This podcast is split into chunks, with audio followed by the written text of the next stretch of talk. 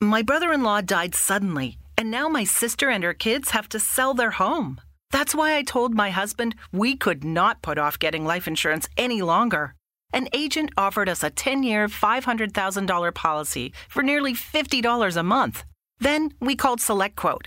SelectQuote found us identical coverage for only $19 a month, a savings of $369 a year. Whether you need a $500,000 policy or a $5 million policy, SelectQuote could save you more than 50% on term life insurance. For your free quote, go to selectquote.com. SelectQuote.com. That's selectquote.com. SelectQuote. We shop, you save. Full details on example policies at selectquote.com slash commercials.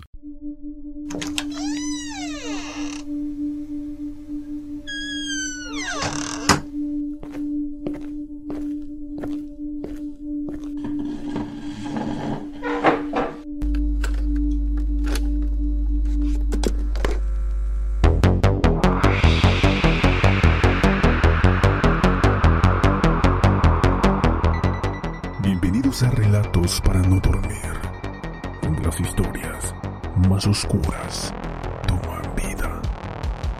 Comenzamos.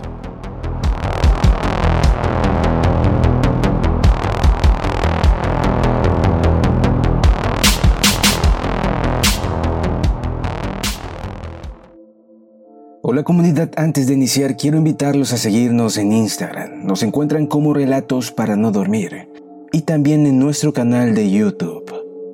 Ahora vamos a comenzar con nuestro siguiente caso. Jerry Leon Ridgway, el asesino de Río Verde. Ridgway nació en Seattle Lake City, capital del estado estadounidense de Utah, el 18 de febrero de 1949. Hijo de Mary Rita Stayman y de Thomas Newton, fue el segundo hijo de un total de tres. Fue criado en Macon High, Washington. Se sabe que su madre era sumamente estricta y que mantenía bajo dominio férreo a los integrantes de la familia, especialmente a Gary. Familiares recuerdan que su madre jamás demostró querer a Ridgway y que constantemente le gritaba a su esposo. Después de que Ridgway fuera detenido, varios familiares y amigos fueron interrogados. Lo descubrieron como una persona amistosa pero extraña. Mientras iba de casa en casa hablando sobre la iglesia pentecostal a la que asistía, paralelamente desarrollaba su obsesión por las prostitutas y anomalías en su comportamiento sexual. Sus primeros dos matrimonios estuvieron plagados de infidelidades. Fue durante su adolescencia donde experimentó sus primeros impulsos violentos, cuando estuvo a punto de asesinar a un niño de seis años a apuñaladas, aunque el menor sobrevivió al ataque. Ridway confesó después que lo hizo porque en sus propias palabras quería saber lo que se siente matar a alguien. Después de graduarse de la escuela secundaria, Gary entró a la Marina y se casó con quien fue su novia de colegio, Claudia Barrons. Fue en ese entonces, durante su periodo de servicio en las Fuerzas Armadas, cuando Gary empezó a pasar mucho tiempo con prostitutas y adquirió gonorrea y verrugas genitales por no usar preservativo en las relaciones. Como suele darse en las mentes criminales, Gary no se vio a sí mismo como el responsable y creyó que las prostitutas tenían la culpa incrementando así el desprecio que ya tenía por ellas debido al odio que su padre les tenía y al hecho de que su madre se vestía como una de ellas. También fue en ese mismo periodo cuando Gary fue enviado a Vietnam y ante su ausencia, su joven esposa de 19 años no soportó la soledad y empezó a salir con otros hombres, causando con esto que el matrimonio terminara en menos de dos años. Durante su segundo matrimonio, Ridgway, pese a la gonorrea que había contraído antes, Siguió frecuentando a las prostitutas. Es en este punto donde sale a relucir el papel clave de las conductas aprendidas, pues incoherentemente al igual que su madre, Ridgway acompañaba una conducta lasciva con un gran fervor religioso, puesto que en esta etapa de su vida él se volvió un fanático. Miembro de la iglesia pentecostal, lloraba después de los sermones en la iglesia, insistía constantemente a su esposa Marcia el seguimiento puntual de los preceptos que el pastor pregonaba. Leía la Biblia en voz alta en casa y en el trabajo y hasta tocaba las puertas de extraños para convertirlos a la fe. Cuenta Marcia que la madre de Ridgway era la típica suegra intervencionista, sobreprotectora e idealizadora de su hijo. Intentaba controlar los gastos y tomar decisiones de qué comprar y qué no. Elegía la ropa de Gary, y la acusaba de no cuidar bien al pequeño Matthew, hijo de ella y Gary. Sexualmente, según reveló Marcia y las otras esposas que tuvo Gary, Rickwick se mostraba como un ser insaciable que le pedía sexo varias veces, hasta unas seis veces al día, y que en ciertas ocasiones deseaba tener sexo en lugares públicos. Al igual que pasó con Claudia, los celos de Rickwick terminaron poniendo de su parte en el divorcio.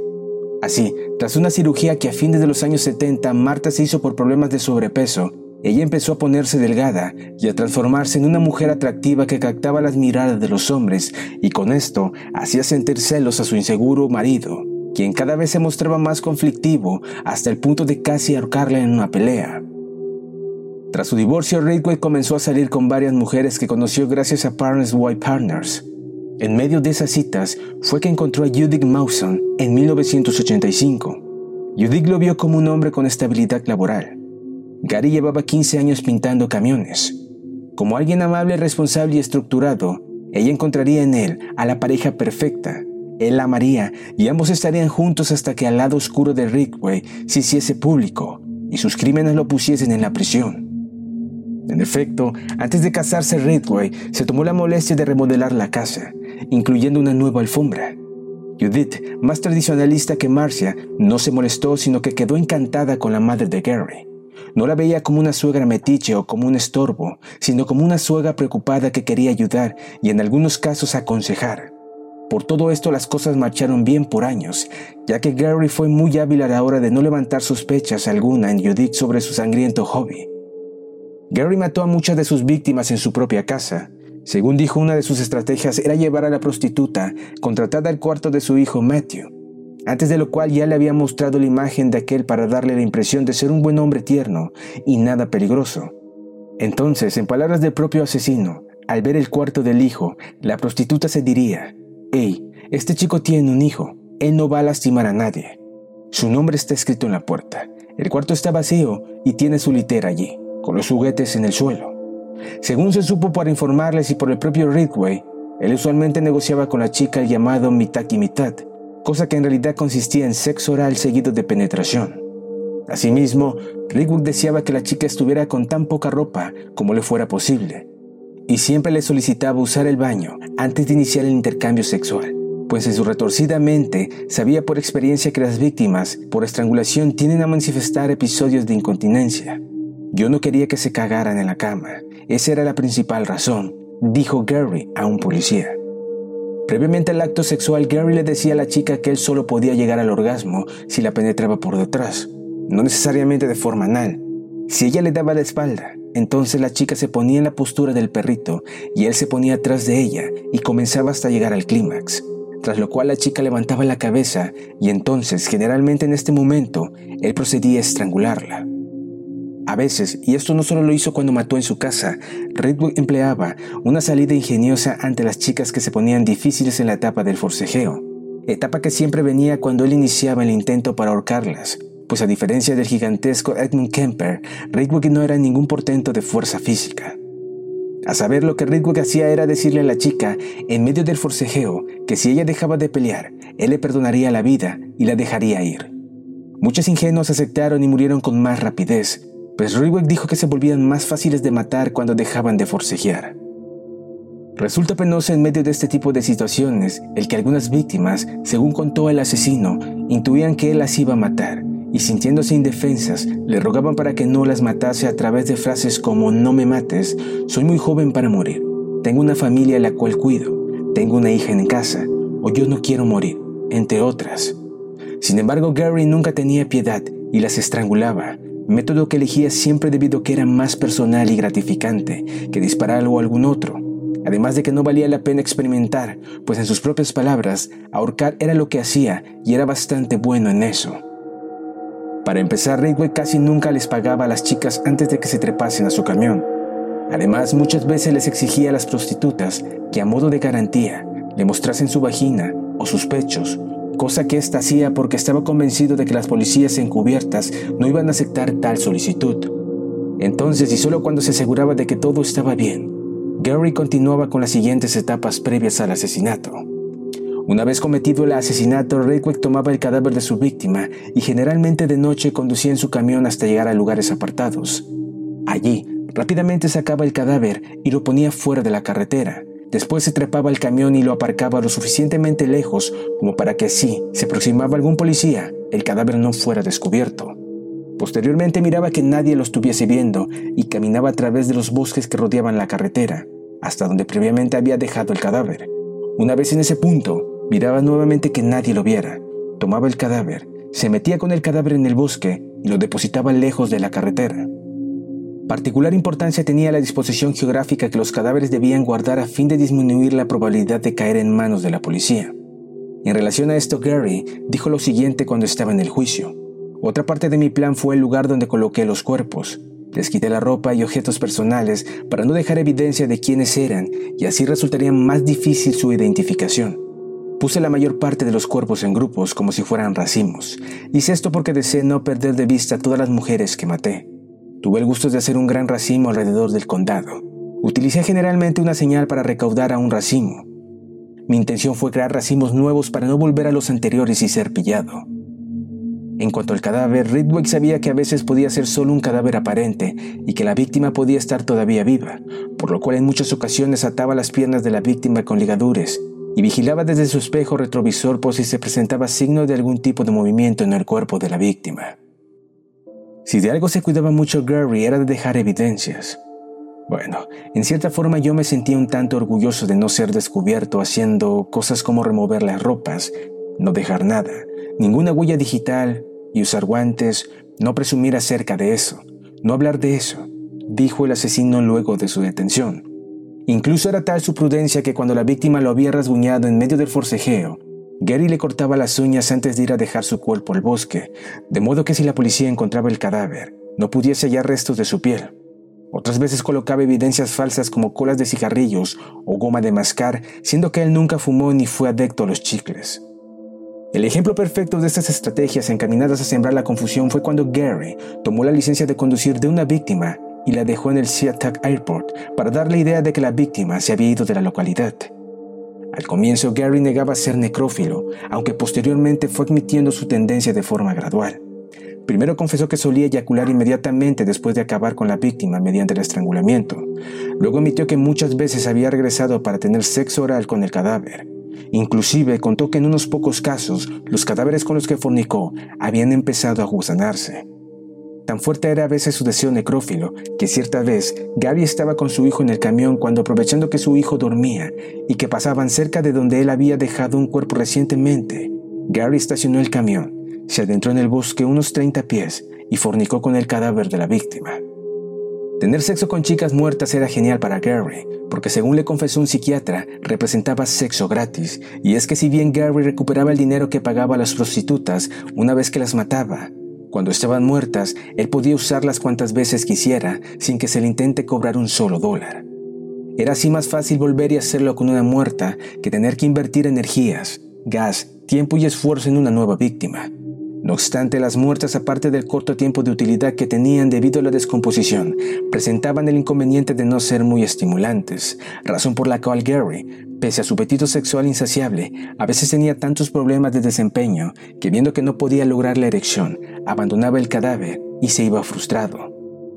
Por último, indagando un poco en lo que ocasionaba esta tendencia necrófila de Gary, tenemos que según se supo, el padre de Gary trabajaba en una funeraria y siendo Gary un niño, este le había hablado a Gary sobre los actos sexuales que otro miembro del personal de la funeraria había efectuado con cadáveres. De ese modo y en una personalidad obsesiva como era la de Gary, la llegada temprana de aquel impactante dato empezó a cobrar fuerza en su mente hasta desembocar en fantasías que apenas tuvo la oportunidad, Gary convirtió en hechos.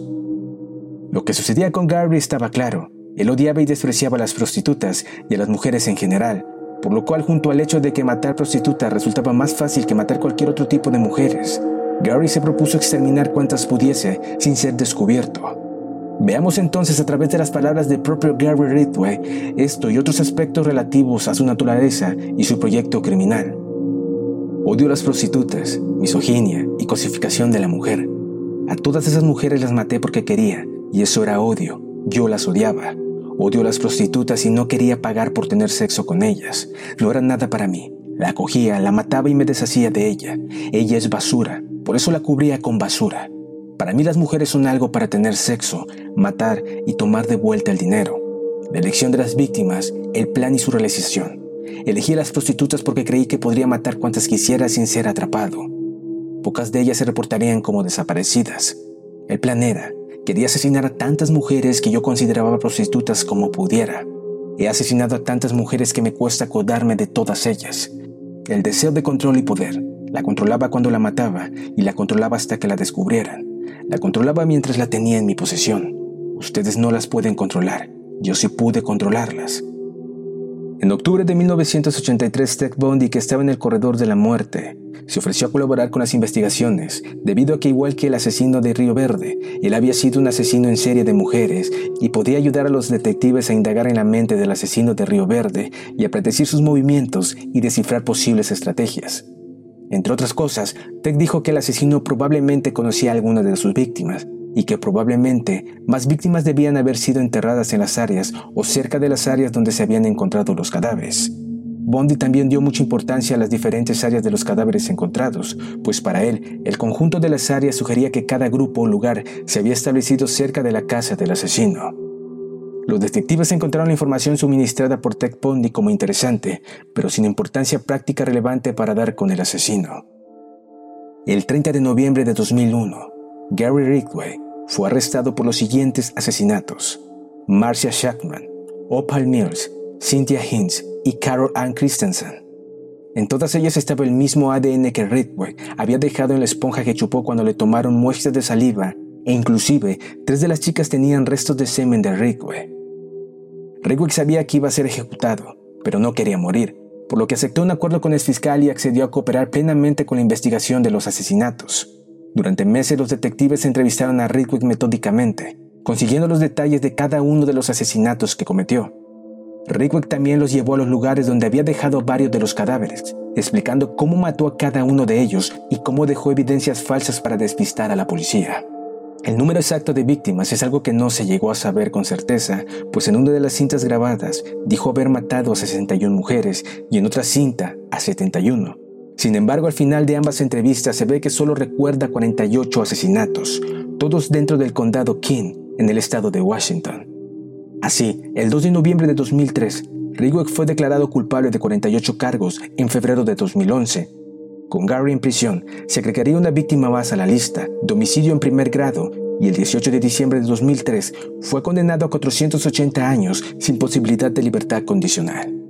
En cuanto a su actitud en la corte, no solo que Gary Ridgway aceptó las acusaciones, sino que además dijo cuál era su plan criminal y otras cosas, y además, y para sorpresa de los presentes, derramó lágrimas que parecían bastante sinceras cuando el padre de una de las víctimas, en lugar de increparle, como hicieron los familiares de otras víctimas, le dijo que le perdonaba. Actualmente Gary Ridgway se encuentra en la penitenciaría del estado de Washington, donde ha recibido pedidos de entrevista por parte de distintos tipos de personas interesados en el caso, psiquiatras forenses, terapistas, estudiantes de psicología en busca de un doctorado, periodistas, reporteros, creadores de documentales investigadores particulares del tema de los asesinos seriales. Gary siempre se ha mostrado deseoso de ser entrevistado, pero sin embargo no siempre se lo han permitido, pues la política de la prisión ha sido la de generalmente negar visitas que no sean de familiares, de abogados o que no apunten al afianzamiento de la ley.